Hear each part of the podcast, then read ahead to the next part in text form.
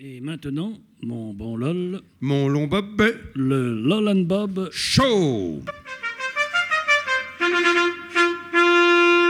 Je rentre d'un fameux concert, Bob.